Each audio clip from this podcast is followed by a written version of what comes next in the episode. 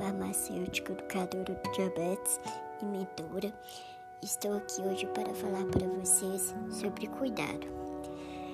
Quem nunca, quando se machucou, veio seu pai ou sua mãe, né, imediatamente é, ajudando, colhendo você durante um tombo de uma bicicleta, durante um tombo de alguma escada, durante uma coisinha na rua, você tropeçou e caiu. Eles vieram correndo te ajudar. Eles sabiam que você estava precisando de cuidados. Então, quando a gente cresce, a gente percebe que outras pessoas também precisam dos cuidados. Então, vamos relembrar, né, o tanto que nossos pais ou avós nos acolheram neste momento e às vezes o nosso paciente precisa desses mesmos cuidados. Eles precisam de alguém para que a gente po eles possam dar a mão para que a gente possa cuidar, dar carinho, dar o respeito.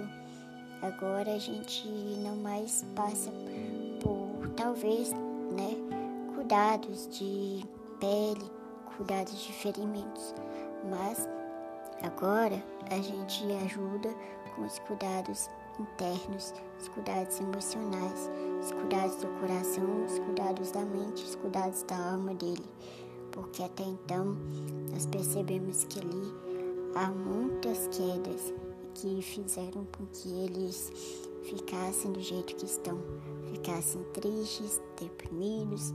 Então vamos oferecer carinho, atenção, cuidado e mais ainda, vamos fornecer um tratamento adequado para eles, para que nós agirmos como o curativo, né, que somos, eles é, nos veem como um curativo, como alguém que pode talvez cicatrizar alguma ferida ou pelo menos amenizar, ser o remédio para aquela ferida para aquele tratamento que ele tanto necessita.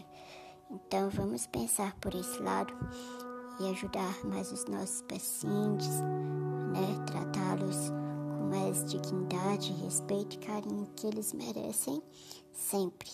Assim como nossos pais cuidaram da gente, nós também devemos fazer o mesmo com os nossos pacientes e pensar de como uma forma é gratificante para eles.